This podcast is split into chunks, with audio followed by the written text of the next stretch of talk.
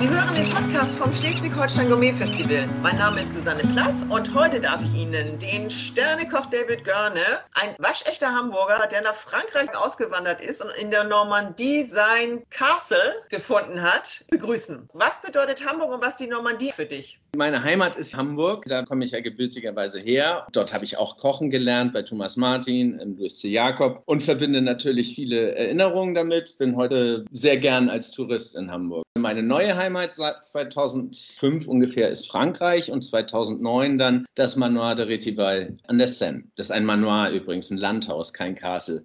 Es sieht aber trotzdem wunderschön aus. Danke. Jura war dein erster Ausbildungsweg. Wie kam es, dass du nicht als Anwalt hinter Akten sitzt, sondern heute in der Küche stehst? Seinerzeit war ich immatrikuliert tatsächlich in Jura und habe auch meinen kleinen Strafrechtsschein gemacht. Aber ich habe schnell gemerkt, dass es andere Leute gibt, die wesentlich eifriger an die Sache herangehen und dass das nicht hundertprozentig mein Job sein wird in Zukunft. Dann habe ich immer gern Gäste empfangen zu Hause. Ich habe immer gern gekocht und da eine Freundin zu mir gesagt, versuch doch mal eine Lehre als Koch. Und dann habe ich ein Praktikum gemacht beim Herrn Klink in Freiburg im Kolumbi. Da wurde ich so richtig ins kalte Wasser geschmissen. Das, das war sehr erstaunlich. Und dann habe ich so ein, zwei Praktika gemacht und bin schlussendlich bei Thomas Martin im Louis C. Jakob gelandet, wo ich dann auch meine Lehre gemacht habe. Welche Vorteile ziehst du heute aus dem Schnupperkurs im Jurastudium für deine Selbstständigkeit als Gastgeber in deinem Hotel und Restaurant GA für guten Appetit? J'ai grand appétit. Ich habe großen Appetit, heißt äh, GR. Äh, zwischen Voltaire und Frédéric Le Deuxième ist das eine Konversation. Ich denke, da ich meine Kochlehre doch recht spät angefangen habe, ich sage jetzt mal 22, und ich vorher ein bisschen Jura studiert habe, auch mal in Medizin rein äh, habe, hat man auf jeden Fall eine gewisse Erfahrung, die einem dann hilft, wenn du nicht nur Küchen von innen gesehen hast, sondern auch mal von außen einen Blick auf die Gastronomie werfen konntest. Und die Chance hatte ich vorher. Insofern denke ich, dass das dazu beigetragen hat, das im Gesamten besser erfassen zu können. Wo und bei wem hast du denn gelernt, so frankophil zu kochen? Und was bedeutet das eigentlich für dich? Als ich dann entschieden habe, Koch zu werden, habe ich ja, wie gesagt, bei Thomas Martin gelernt. Das ist ja eine sehr klassisch französische Küche. Später, da habe ich ja auch Dirk Luther kennenlernen dürfen. Bei dem war ich dann auch einige Jahre. Das ist ja beides eine klassisch französische Küche. Meine Küche hat sich dann auch später bei Ducasse, das war ja auch klassisch französisch, verschiedenen Komponenten von meinen alten Chefs zusammengesetzt. Und mittlerweile bin ich an einem neuen Step angekommen, in dem ich wirklich das sehr reduziere auf ein Top-Produkt und eine tolle Soße. Mehr muss da eigentlich schon gar nicht mehr auf dem Teller sein. Das finde ich ganz spannend, weil in den Zeiten, in denen noch viel auch gespielt wird in den Küchen, sage ich jetzt mal so, mit Garnituren, Chips, reduzieren fokussieren wir uns wirklich auf das Produkt. Wir haben zum Beispiel jetzt gerade einen Hummer in unserem Menü und das ist ein perfekt gegarter Hummer aus der Normandie mit einer Jus und ein bisschen Schnittlauch und einem kleinen Kräutersalat. Das war es dann auch schon. Aber wenn das alles perfekt ist, ist das doch sehr schön. Bist du denn am meisten beeinflusst von Alain Ducasse? Er hat ja sehr auf Technik gesetzt und ist sehr produktfokussiert bei Chef Ducasse in Paris. Das war ganz neu, dass damals auch Niedertemperatur gegart wurde und im Vakuum und weiß ich nicht, was wir da alles gelernt haben. Das war schon sehr spannend, weil das andere Techniken waren, wie ich das in meiner vorausgehenden Schule gelernt habe. Du bist das erste Mal beim 32. Schleswig-Holstein Gourmet Festival dabei gewesen und hast die Gäste begeistert mit einem vegetarischen Gang. Winterlicher Gemüsesalat aus dem Garten der Normandie. In der 33. Saison sorgtest du mit frischen High-End-Produkten wie Terrine und Eis von der Gänseleber, wohlgemerkt nicht gestopft, Jakobsmuschel mit Brunnenkressepüree und Trüffel im Ganzen gegart, mit Parmesan und Topinamur für Glückseligkeit im Vitalia Seehotel. Jetzt in der Jubiläumssaison, Ende Januar, wirst du im Hotel der Seehof in Ratzeburg am Herd stehen. Die Latte hast du selbst hochgehängt. Auf was dürfen sich die Gäste da am Küchensee freuen? Es handelt sich ja um die Jubiläumsausgabe und ich bin sehr froh, daran teilhaben zu dürfen. Ich denke, wir werden die Klassiker unseres Hauses mitbringen. Wenn es die Leute nicht stört, würde ich ganz gern unsere ungestopfte Foie äh, wieder als Vorspeise machen, weil es einfach ein Klassiker des Hauses ist. Wahrscheinlich etwas modifiziert. Wir haben das jetzt ein bisschen verändert, haben Räucheraal aus Hamburg mit eingebaut. Das schmeckt sensationell übrigens. Wir haben ja hier unseren eigenen Gemüsegarten. Durch Corona ist leider etwas in Mitleidenschaft gezogen worden. Mittlerweile äh, können wir schon wieder auf Gemüse zurückgreifen. Da ist ja klar, wir konnten das nicht für Takeaway produzieren, da das ist viel zu teuer gewesen. Und insofern muss das Restaurant schon geöffnet sein, damit man von seinem Garten wirklich profitieren kann. Jetzt ist das wieder der Fall. Ich versuche auch wieder einen Gemüsesalat hinzubekommen. Allerdings ist das ja mein Ehrgeiz, dass er tatsächlich unser eigenes angebautes Gemüse ist. Da wir ja Anfang Februar sind, das ist ja die Hochsaison vom Melanosporum in Frankreich. Also den Trüffel werde ich mit Sicherheit wieder mitbringen. Wir sollten auch wieder schöne Krustentiere mitbringen zum Beispiel und im Hauptgang vielleicht mal eine Crepinette oder so. Du weißt aber auch, dass wir in diesem Jahr, im Jubiläumsjahr, den Fokus auf heimische Produkte setzen. Vielleicht kannst du auch so das ein oder andere heimische Produkt aus Schleswig-Holstein mit einbauen. Selbstverständlich, sehr gern. Super. Und da denke ich ja sofort an den Ostseesteinbutt. Ich habe ja direkt bei Glücksburg einen Kumpel, der ist Fischer und der fischt tatsächlich im Winter wilde Steinwurz. Also vielleicht könnte das eine Option sein. Also Schleswig-Holstein ist ja so reich an Produkten, es ist ja eigentlich völlig vergleichbar mit der Normandie. Ich werde das nicht frankophilisieren. Sehr schön. Dir liegt das Tierwohl sehr am Herzen. Und wir haben ja diesmal das erste Mal auch in den Gastkochverträgen drinstehen, dass wir nur Produkte in Zukunft akzeptieren, die auch dem Tierwohl entsprechen. Also Gänsestopfleber wäre damit verboten. Wie und wo kaufst du ein und was kommt nicht in deiner Küche vor? Also grundsätzlich kaufen wir Geflügel. Wenn wir jetzt über Tauben reden, das ist wirklich die Mineraltaube, die äh, Royal, so das Beste, was man kriegen kann aus dem Brest. Wenn wir jetzt über Hühner reden, nehmen wir auch nur freilaufende Hühner und bei den Eiern selbstverständlich auch. Man sollte schon auf jeden Fall Tier- und Artenschutz zu 100 Prozent mitbedenken bei allem, was man tut. Die Foie Gras kommt ja aus einem Hof direkt hier um die Ecke. Wenige wissen, dass die Normandie der zweitgrößte Produzent von ungestopfter Foie in Frankreich ist. Das wusste ich bis vor kurzem auch nicht. Die meisten kommen ja aus dem Süden der Normandie. Und hier ist es halt so, dass die äh, Tiere nicht gestopft werden, sondern das Essen selber zu sich nehmen, sozusagen. Ob das jetzt wesentlich besser ist oder nicht, sei mal dahingestellt. Ansonsten habe ich nur geangelten Fisch und wenn Zuchtware, dann nur die Forelle aus Saint-Vendry. Wir haben ja hier eine Forellenfarm, die mündet in die Seine. Das ist ein kleiner Fluss, die Rie. Und da wird die Forelle, die wir hier als Klassiker auch im Restaurant verwenden, gezüchtet. Ein Stück weit haben wir auch japanische Produkte. Da könnte man auch so weit gehen. Die fangen ja wieder Wale. Wenn man das nicht unterstützt, müsste man eigentlich japanische Produkte boykottieren. Soweit bin ich jetzt nicht, aber ich bin auf jeden Fall d'accord, dass wir auf Arten- und Tierschutz großen Wert legen sollten. Welche Bedeutung hat für dich als Gastkoch der Auftritt beim Schleswig-Holstein Gourmet Festival?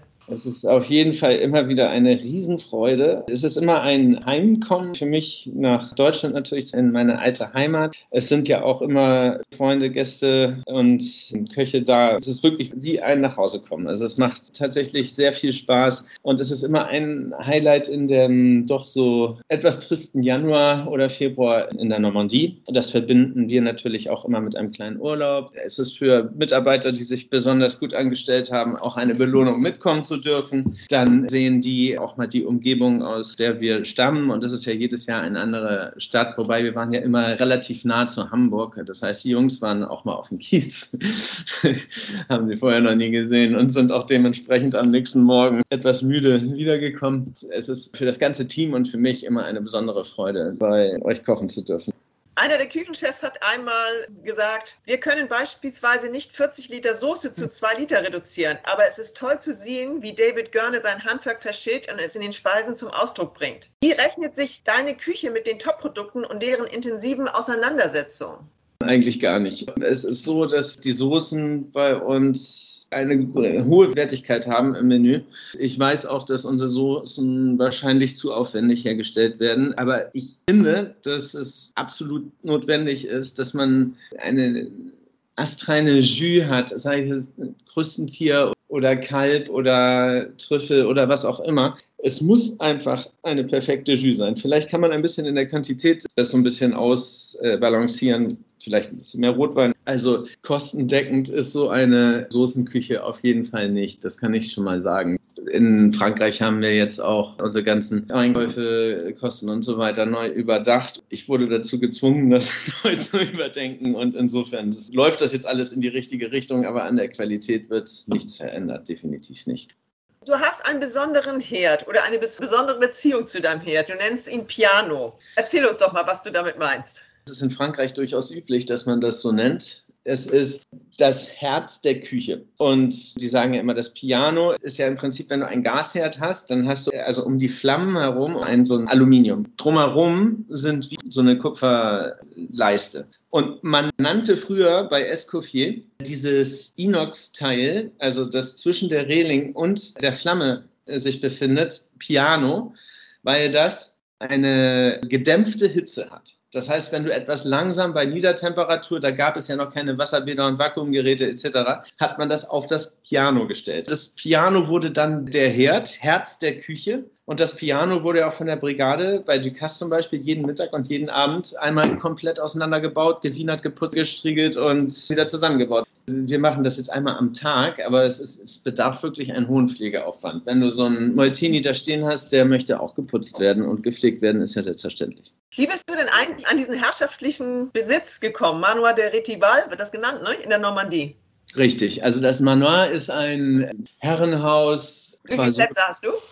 Mhm. Im Restaurant, sage ich mal, also richtig voll sind wir mit 28 Grand, Maximum 32. Also à la carte Gäste. Wir können aber auch, also wenn jemand seinen Geburtstag hier feiern möchte, können wir auch bis zu 40 irgendwie hinsetzen, aber das darf dann nur eine Gruppe sein. Und dann bieten wir noch hier Apartments für ungefähr zwölf Gäste und können bei uns auch übernachten. Seit der Wiedereröffnung haben wir nur noch vier Tage geöffnet. Das heißt, wir machen Donnerstag, Freitag und Samstag Abendservice und Freitag, Samstag und Sonntag Mittagsservice und haben dann drei Tage tatsächlich frei. Und das finde ich wirklich gut. Also auch für das ganze Team und für uns selber natürlich auch, logisch. Wie bin ich ans Manual gekommen? Ja, meine Family hat sich das ursprünglich mal gekauft und dann renoviert und die wollten hier wohl Ferienwohnungen vermieten beziehungsweise selber drin wohnen und ich habe es denen einfach weggeschnappt und was Wertvolles daraus gemacht. Es war, glaube ich, vorher schon recht wertvoll. Es war ja so eine Schnapsidee, hier zu kochen, weil es ist ja kein Restaurant, es ist auch keine Restaurantküche. Es ist wirklich wie, wenn jemand privat eingeladen wird, so bei uns. So habe ich das dann auch gehandhabt, 2009, 10, 11. Da hatten wir halt einen Tisch in der Küche, den haben wir ja immer noch.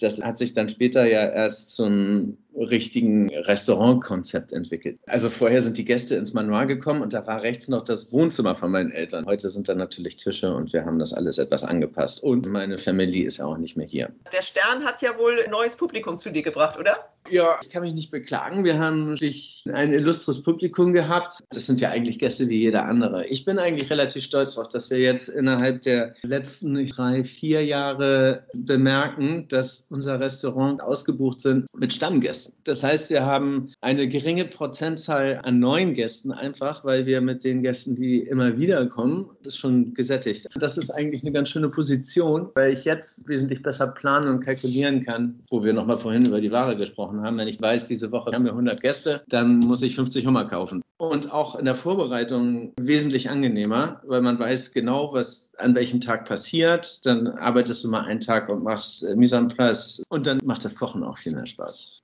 Du hast ja 2016 als erster deutscher Koch im Land der Haute Cuisine einen Michelin-Stern bekommen. Hat das auch deine Art zu kochen beeinflusst und dein Business nochmal auf eine andere Stufe gestellt? Auf jeden Fall. Also wir hatten ja eine große Publicity und da waren ganz viele deutsche Journalisten und Fernsehsender. Das war schon erstaunlich, was wir da für einen Presserummel hatten. Dementsprechend hatten wir auch wesentlich mehr Gäste. Das hat sich fast verdoppelt, würde ich mal sagen. Allerdings hat sich auch der Wareneinsatz verdoppelt und auch die Angestellten. Im Sommer waren wir 18 Leute im Team. Das ist schon echt viel für unser kleines Haus. Also wenn man das mal vergleicht, heute sind wir acht.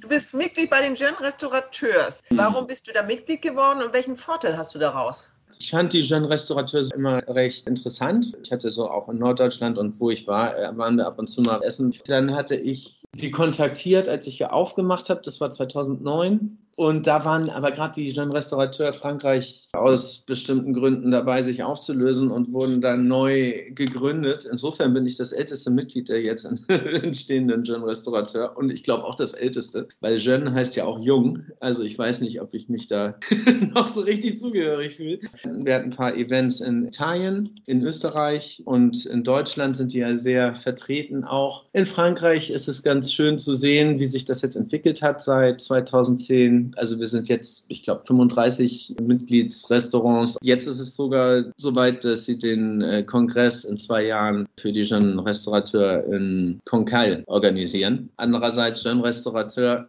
ich glaube, sie haben das in den Satzungen, das Alter nach oben korrigiert. Also ich glaube, momentan ist es 48. Das heißt, ich bin noch zwei Jahre Jeune. Was macht denn eigentlich der Privatmann David Görne in seiner Freizeit? Oh, in meiner Freizeit, also ich freue mich immer sehr, wenn man sich irgendwohin vereinzeln kann. Ich mag natürlich auch gern kochen. Mein großes Hobby ist selbstverständlich essen gehen. Normalerweise mag ich es wirklich gern zu reisen und andere Kulturen kennenzulernen. Produkte natürlich dann jeweils, egal wo ich immer hingereist bin, ob das jetzt in Asien oder in, in Afrika oder wo auch immer war, habe ich immer grundsätzlich Kochschulen besucht, um neue Eindrücke, andere Produkte oder andere Kombinationen einfach kennenzulernen. Irgendwelche Chutneys Chutneys oder Currys. Hast du denn auch mal Stage bei anderen Köchen, dass du sagst, ich möchte jetzt gerne zu dem und dem Spitzenkoch und da mal ein Wochenende oder eine Woche mitkochen, um da noch neue Sachen zu erfahren? Ja, also habe ich in der Vergangenheit viel gemacht. Würde mich im Prinzip auch interessieren, aber das kommt wirklich tatsächlich sehr auf das Restaurant drauf an. Kommt ganz häufig vor, dass ich irgendwo bin und dann spontan mit in der Küche lande, weil die Köchin oder der Koch mir sympathisch oder weil ich einfach sehe, dass es tolle Produkte sind. Das ist dann eher spontan. War eigentlich Alain Ducasse auch da, als er gesehen hat, dass sein ehemaliger Schüler sozusagen einen Stern gekocht hat? Also Chef Ducasse selber habe ich bis jetzt nur in Paris gesehen und zwar immer in den jeweiligen Restaurants, in denen ich gearbeitet habe und bei der Michelin-Party. Er selber hat es tatsächlich noch nicht geschafft, hier vorbeizukommen, obwohl es wurde öfter schon angekündigt. Seine Chefs und Zuschefs, die hatten wir schon zahlreich hier. Es ist ja immer schön, wenn Kollegen vorbeikommen und vor allen Dingen alte Chefs, das ist ja immer ganz, ganz was Besonderes. Du hast renoviert. Das haben ja hier auch ganz viele Häuser vom Lockdown und haben aber sehr viel wiederbekommen vom Staat. Wie ist denn das in Frankreich gewesen? Seid ihr in irgendeiner Form unterstützt worden, wie wir hier also, in Deutschland? Also die, überhaupt nicht. Also der deutsche Staat hat das ja am Umsatz festgemacht. Also das sind Leute, die haben halt Umsatzprozente bekommen. Das freut mich für die Kollegen super. Bei uns war das nicht der Fall. Also wir haben halt die Chômage partielle, das ist also die Börsenarbeitergeld bekommen. Genau. Und das war in Frankreich etwas höher. Ich glaube, es lag bei 85 Prozent des Einkommens. In der ersten Phase haben wir gar nichts bekommen und dann haben wir, ich glaube, pro Restaurant 10.000 Euro im Monat bekommen. Das hört sich jetzt vielleicht viel an, ist de facto nicht besonders viel. Ich habe ja das Glück, dass wir keine Miete zahlen müssen, aber andere Kollegen in Paris sind einfach weg. Wenn du eine Miete zahlst von über 30.000 und keinen Umsatz machst, dann hilft das nichts. Mitte letzten Jahres wurde der Umsatz genommen aus dem Februar 2019 und da daraus eine prozentuale errechnet, aber das waren dann auch noch so 2.000, 3.000 Euro mehr. Wir haben Corona locker überlebt. Das Restaurant ist jetzt voll wie nie zuvor. Wir haben einfach, würde ich mal sagen, ein Jahr verloren aber ein Jahr, in dem du nichts zur Seite legen kannst, ist es nicht schlimm, weil wir hatten ja auch positive Erfahrungen. Ich fand das mal ganz toll, mit meiner Frau mal irgendwie vorm Kamin zu sitzen. Samstagabend, Takeaway haben wir ja ganz erfolgreich gemacht. Es war immer um 17 Uhr Outlet, dann kamen sie immer alle mit ihren Masken und das war immer irgendwie schon so ein bisschen spacig. Und dann waren wir um 20 Uhr vorm Kamin. Das war super. Und wir haben äh, dann zwei Tage frei gemacht und uns dann immer wieder das neue Menü überlegt für die Woche drauf. Da konnten wir natürlich ganz viele Sachen machen, die ich niemals im Restaurant serviert hätte. Also so, so Themenabende wie One Night in Bangkok. Dann habe ich so aus, aus thailändisches Food gemacht. Oder als Joe Biden gewählt wurde, haben wir amerikanische Woche gemacht. Das war schon witzig. Wenn du ein Menü für 50 Euro verkaufst, es wird ja nicht an deiner Gourmetküche gemessen. Das heißt, du kannst dann ein bisschen so machen, was du willst. Wir freuen uns auf dich, ich glaube Ende Januar Ende, in der Seehof in Ratzeburg.